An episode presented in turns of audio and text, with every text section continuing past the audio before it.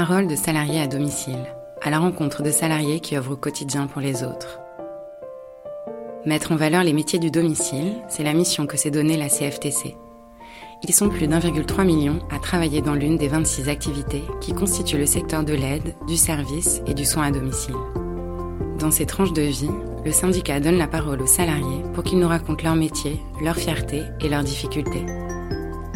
Épisode 3. Maggie Salino, garde d'enfants à domicile pour le groupe With Service.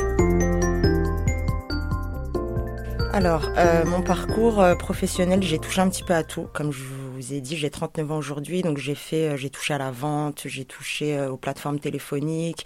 Euh, comme je vous dis, j'ai aussi j'ai une association, donc je suis beaucoup dans le social à l'extérieur, mais je me suis dirigée vers la petite enfance parce que j'ai eu des enfants, donc j'en ai quatre, et c'est vrai que je me suis dit une fois qu'ils ont grandi que j'avais envie de, de, transmettre ce que j'avais appris avec eux en premier temps. Donc c'est pour ça que j'ai repris le parcours, j'ai passé mon titre à DVF justement en 2019. C'est un titre euh, qui, euh, qui comporte euh, la petite enfance, les personnes âgées et aussi tout ce qui touche au handicap, que ce soit moteur, physique, des enfants ou des personnes âgées. Mais c'est vrai que j'avais envie voilà, de, de, me sentir utile vraiment et je me suis dit dans la petite enfance, voir l'épanouissement, le, le développement des enfants, moi c'est quelque chose qui me qui me remplit de bonheur et qui me fait plaisir au quotidien. Donc c'est pour ça que j'ai décidé de vraiment me relancer dans la petite enfance. Alors, en premier temps, moi, je suis quelqu'un de très solaire. J'aime beaucoup euh, plaisanter, rigoler. C'est pour ça que je me sens vraiment très à l'aise avec les enfants, parce que euh, voilà, ils aiment toujours rire. Euh, moi, j'ai pas de, de frein euh, à faire un cache-cache, me cacher sous les lits, sous la table. Vraiment, j'apporte de la joie, de la bonne humeur en premier temps, mais j'apporte aussi, voilà, mon aide au quotidien. Aux parents, en tout cas, je leur apporte la sérénité.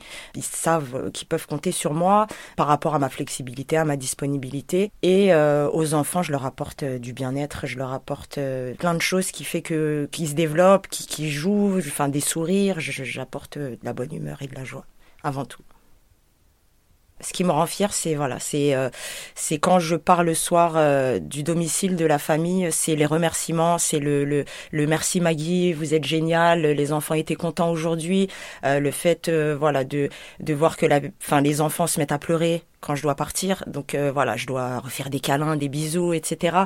Le bien-être des gens, les sourires, les remerciements, ça me rend fière. Quand je vois que le développement de l'enfant, j'y contribue, moi, c'est ça qui me rend fière au quotidien, c'est de voir l'évolution et l'épanouissement de, de l'enfant. Et le bien-être des parents surtout, c'est voilà, ça me tient à cœur.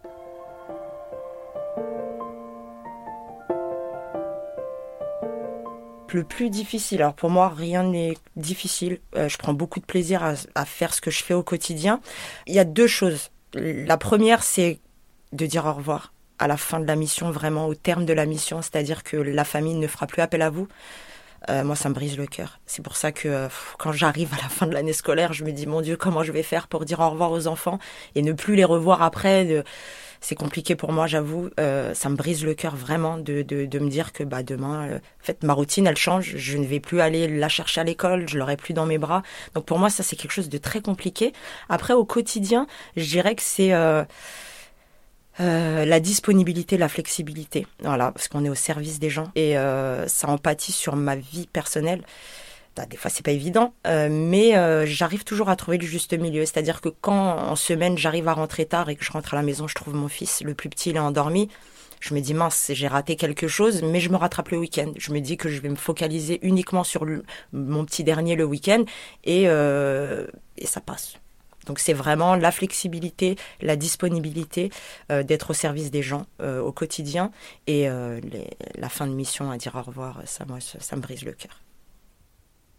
Si j'aurais pas fait ce métier, alors j'ai déjà fait pas mal de choses dans ma vie, mais je pense que j'aurais aimé peut-être basculer du côté agence c'est-à-dire euh, donner euh, parce que moi on m'a donné la chance euh, de passer mon titre à DVF parce que j'étais enfin j'avais un certain âge qui fait que les agences en général passé 26 ans ont du mal à recruter pour des contrats pro ou des contrats d'alternance.